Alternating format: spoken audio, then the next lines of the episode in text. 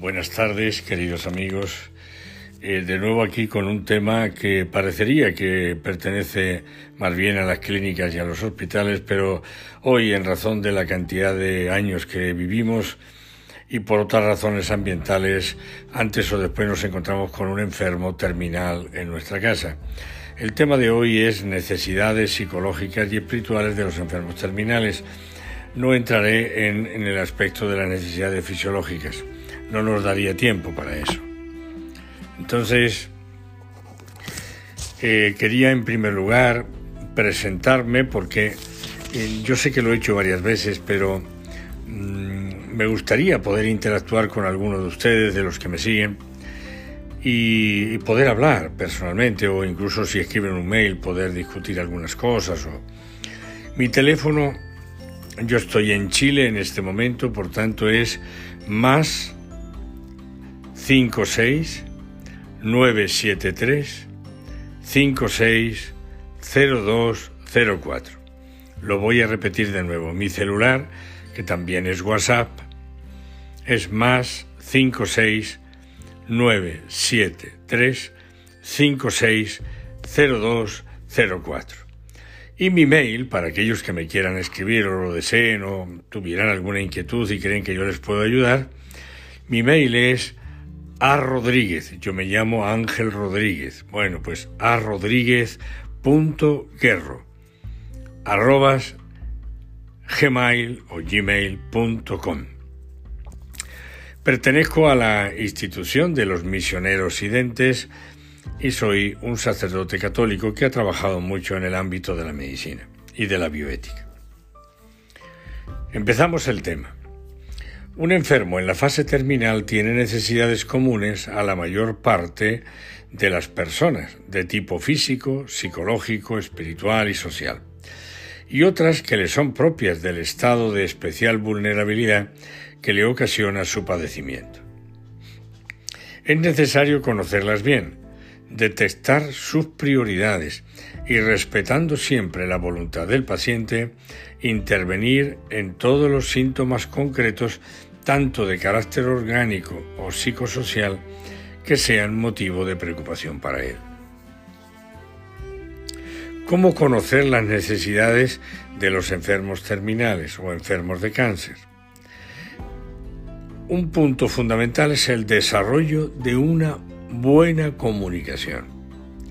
Ese es el elemento clave para la detectación de las necesidades del enfermo en fase terminal y orientar el trabajo que se realice para mantener su calidad de vida. Pero ¿cómo se hace concretamente eso? Existe para mí, a mi humilde parecer y de acuerdo con mi experiencia, existe solo una regla para comunicarse con los enfermos, que es responder con afecto y respeto claridad y dignidad al contacto físico y al acompañamiento humano, como nos gustaría que otras personas lo hicieran con nosotros. Muchas de las revelaciones que el enfermo hará a su médico tratante es probable que no las sepan ni sus seres más queridos. Él tiene que sentir que la honestidad del médico y de la enfermera van a ser capaces de tener bajo llave, bajo sigilo, sus confidencias.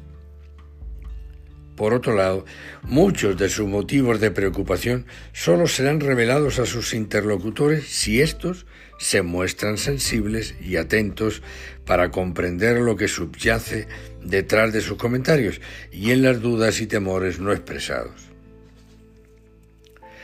El que dispone su corazón para tratar con el dolor, el sufrimiento y la muerte, tiene que aprender a dejar fuera de la puerta del hospital su arrogancia, altanería, mal carácter e incluso el orgullo y la soberbia.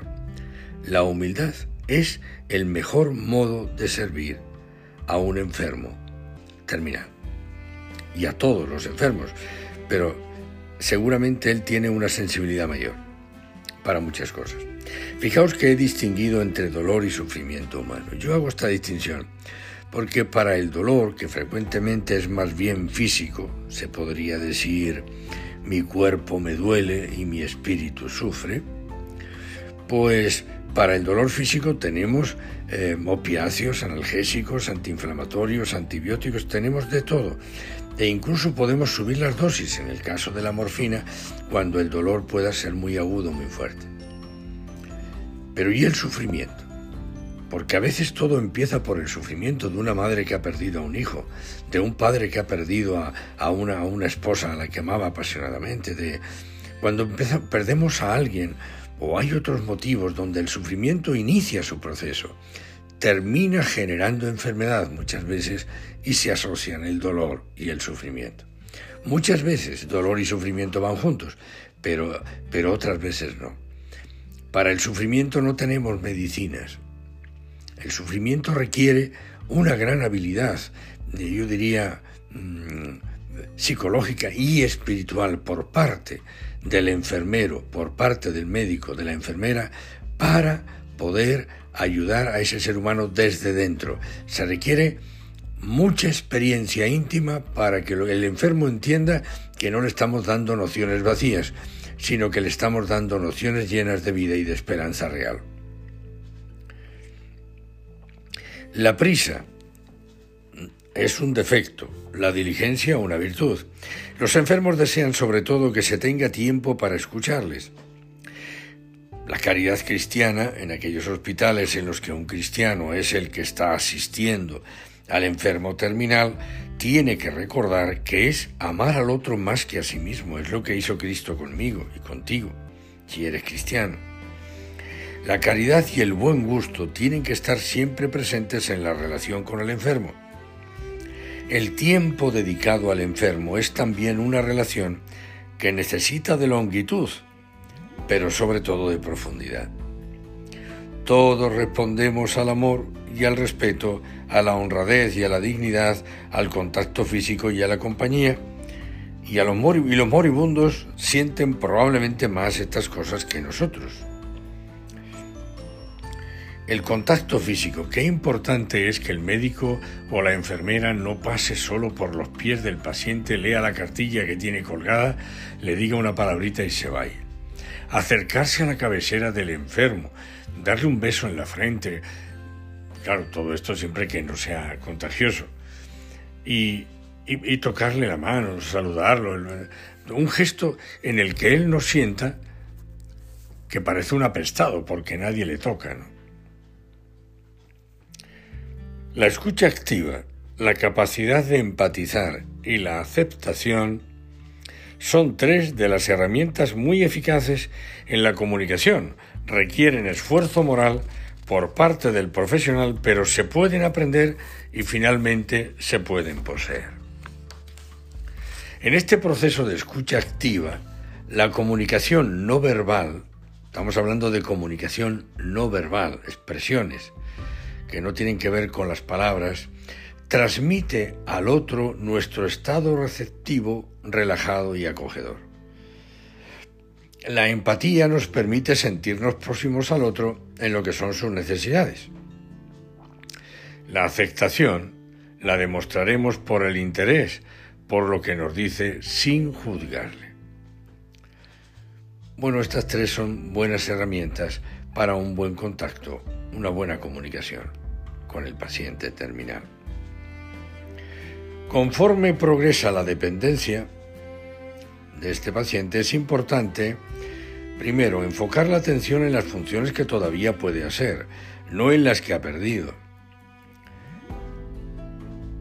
Darle mensajes congruentes de comprensión y de ayuda.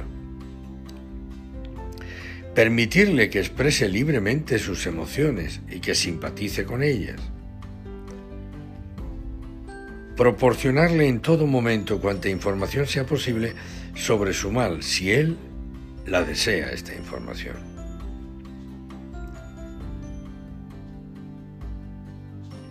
En esto de poner atención a las funciones que todavía, funciones que todavía tiene y, con las que puede hacer algo, he visto, por ejemplo, en algunos lugares que por una especie de, de, de falso amor o falsa, digo falso, a lo mejor no falso, pero sí sí una especie como de que, que, que, no sufra, que no haga, que no, no es bueno si él tiene las piernas mal, pero tiene los brazos bien, que use la cuchara y que, que almuerce él mismo y que cene él mismo. Y eso es importante porque ese, ese miembro de su cuerpo va a tener mm, pues actividad. Pero si le invocamos, que es lo que hacemos muchas veces, invocar al enfermo, porque, fin, como hacemos con los niños, ¿no? Meterles en la boca la comida, pues no usará el brazo. Es importante que aquellas extremidades que tienen buenas condiciones las use. Todo lo que tiene y fijarse más en, la, lo que puede hacer todavía y no en, en las funciones que ya ha perdido. Oigamos un poco a la Organización Mundial de la Salud, a la OMS esta habla de seguridad, sentirse bien cuidado. Dice que esto es importante para el enfermo terminal. Sensación de pertenencia, sentir que es necesario y no una carga para los demás. Afecto, contacto humano, tacto, esto que decíamos antes de pues acariciarlo, tocarlo, en fin, darle un beso, en fin. Comprensión, explicarle los síntomas y la naturaleza de la enfermedad. La aceptación, no ser rechazado por su estado de ánimo, su sociabilidad, veces áspera, y su aspecto, por razón misma de la quimioterapia o radioterapia que le están dando. Confianza, comunicación sincera con la familia y con los encargados de su atención caso de que no fuera la familia la que está encargada, hubiera un tutor. También hay otras necesidades psicológicas, esto es hasta televisivo, hemos visto algunas películas en las que dos enfermos terminales se encuentran, se hacen amigos y terminan yéndose a dar una vuelta por el mundo. Poder elegir dónde y cómo desea pasar sus últimos días continuar o no con el tratamiento activo paliativo. Cuando te dicen, mire usted, tiene un cáncer de páncreas mm, muy agresivo y además pues ya metastásico. Y, el, paciente pregunta, bueno, ¿y cuántos días me quedan? ¿O cuántos meses? Y entonces le responden, mire usted, entre cuatro y seis meses de vida pero mire, le vamos a, operar, le vamos a extirpar alguna parte del páncreas que está muy mal y vamos a...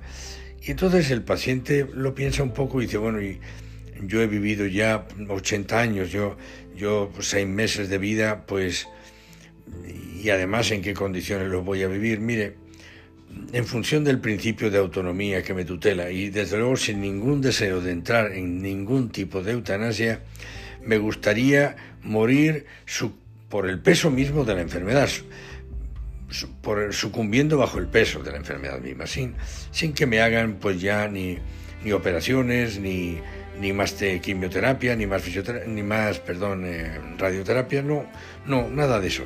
Simplemente, pues que me tengan bien sedado, mm, buenos cuidados paliativos y déjenme morir, irme de este mundo tranquilamente, sin más eh, operaciones ni más nada.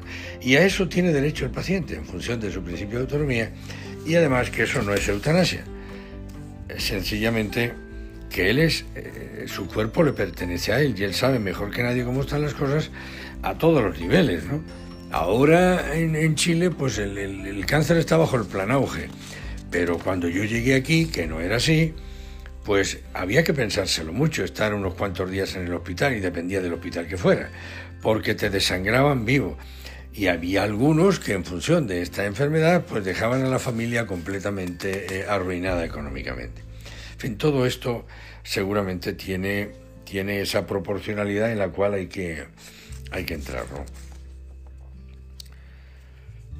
Eh, para poder elegir, pues tiene que conocer, él tiene que conocer la extensión y pronóstico de su enfermedad.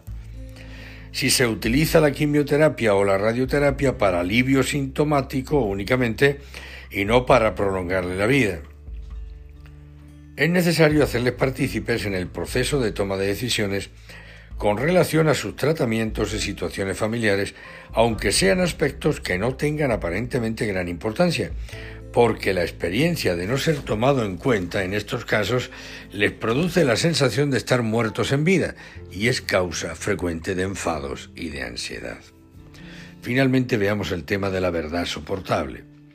En cuanto a la información al paciente sobre su enfermedad, el médico procurará proporcionar la verdad soportable a través de un proceso paulatino en el que se procura enterar de lo que sabe el enfermo y lo que desea saber para que lo que le diga no resulte brusco ni perjudicial.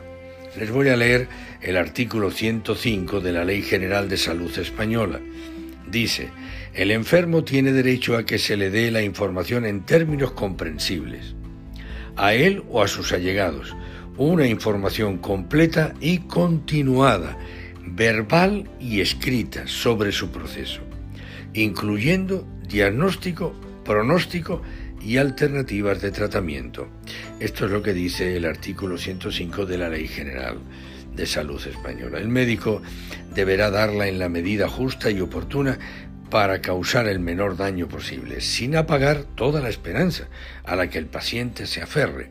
No obstante la gravedad de la enfermedad que tiene y, que las estadísticas no hablan a favor de él, él tiene esperanza, hay que dejarle que se aferre y ayudarlo a que se aferre esa esperanza. El acto médico no consiste solo en mejorar el funcionamiento físico o evitar la muerte, incluye también, sobre todo en, la terminalidad de, estos enfermos, alejar en la medida de lo posible el sufrimiento de sus vidas. Tenemos que recordar que la persona a la que acompañamos sabe mejor que nadie lo que siente y que debemos respetar su experiencia sin imponerle nuestras ideas o juicios preconcebidos. El paciente necesita mucha ayuda, pero desde luego lo que no necesita es nuestro juicio, sobre todo si va a ser negativo. Pues nada más, un entrañable abrazo a todos y hasta la próxima semana. Gracias por todo.